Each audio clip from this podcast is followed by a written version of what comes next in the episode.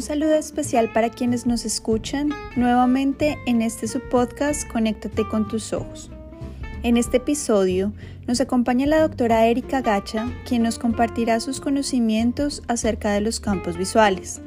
Recordemos que los campos visuales hacen parte del grupo de exámenes especiales fundamentales para el diagnóstico y tratamiento adecuado de ciertos desórdenes del sistema visual por lo que resulta de gran importancia conocer en qué casos nuestros pacientes necesitan un campo visual y cuáles son los perfiles de prueba disponibles en el mercado.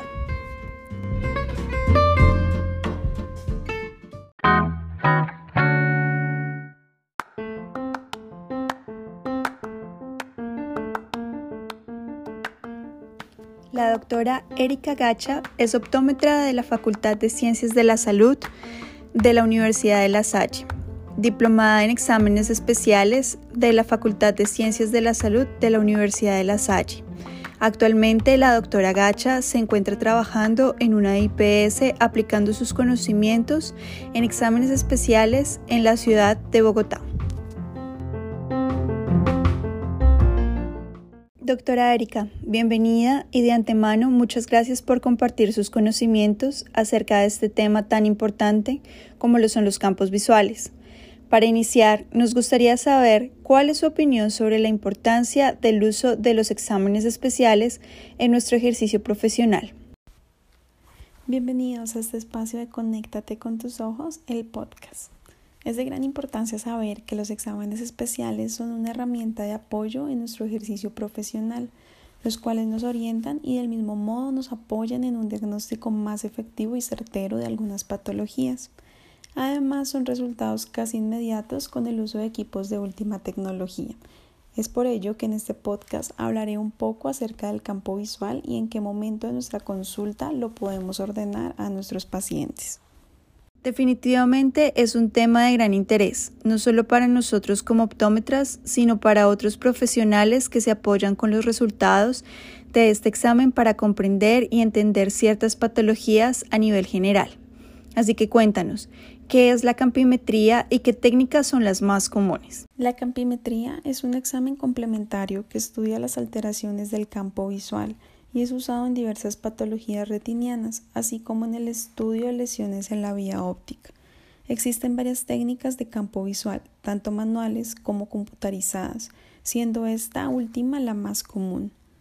Una de las técnicas gol estándar es el campímetro de Humphrey, el cual es básicamente una cúpula que proyecta varias intensidades de estímulos de luz a las cuales el paciente debe dar una respuesta de este examen es importante tener en cuenta la curva de aprendizaje del paciente y la confiabilidad de la prueba.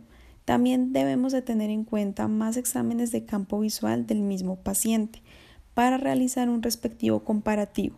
De este modo, vemos que el campo visual siempre será un examen de control semestral, anual o esporádico, dependiendo cada caso.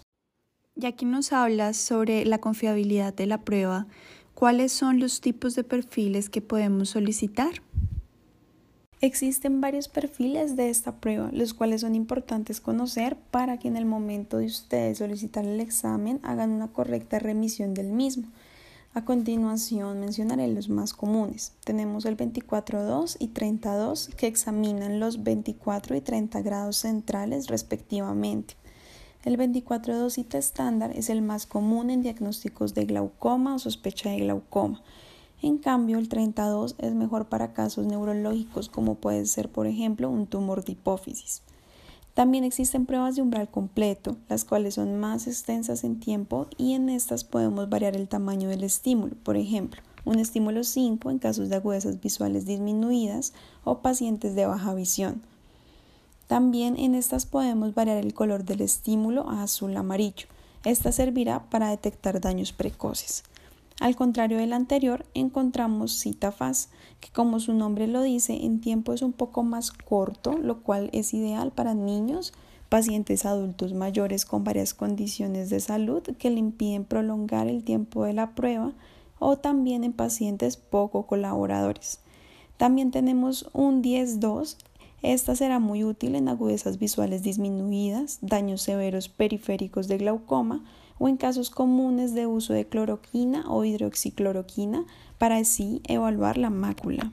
Es muy interesante lo que nos explicas, ya que resulta indispensable conocer cuál es el perfil de prueba más adecuado para cada paciente. Por ejemplo, ¿existe una prueba específica en el caso de que el paciente tenga el párpado caído?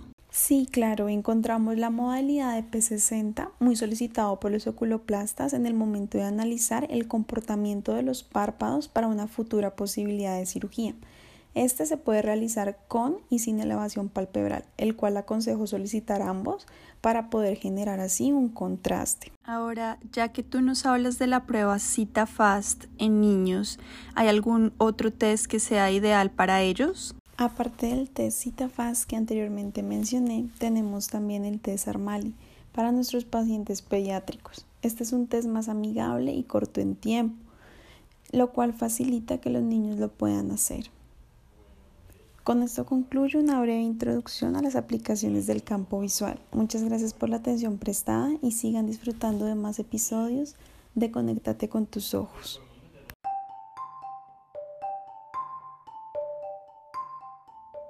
Muchas gracias por compartir tus conocimientos y experiencia acerca de esta función visual. Recordemos que este examen especial puede ser estresante tanto para el paciente como para el examinador, ya que la prueba puede tomar bastante tiempo y a su vez depende de algunos factores que pueden afectar los resultados de la prueba, como la capacidad de concentración del paciente y su entendimiento a la hora de hacer el examen. Por lo que si la primera prueba arroja resultados inexactos, se debe repetir nuevamente.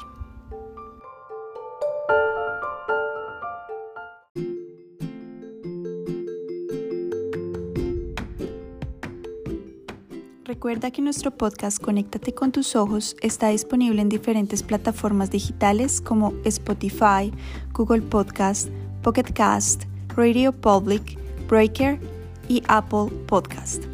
Así que si te gusta nuestro contenido, síguenos y compártelo con tus colegas y amigos.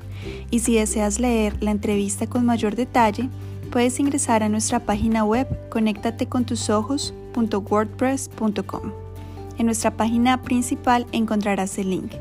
Nuevamente gracias por escucharnos. Nos vemos en un nuevo episodio de Conéctate con tus ojos.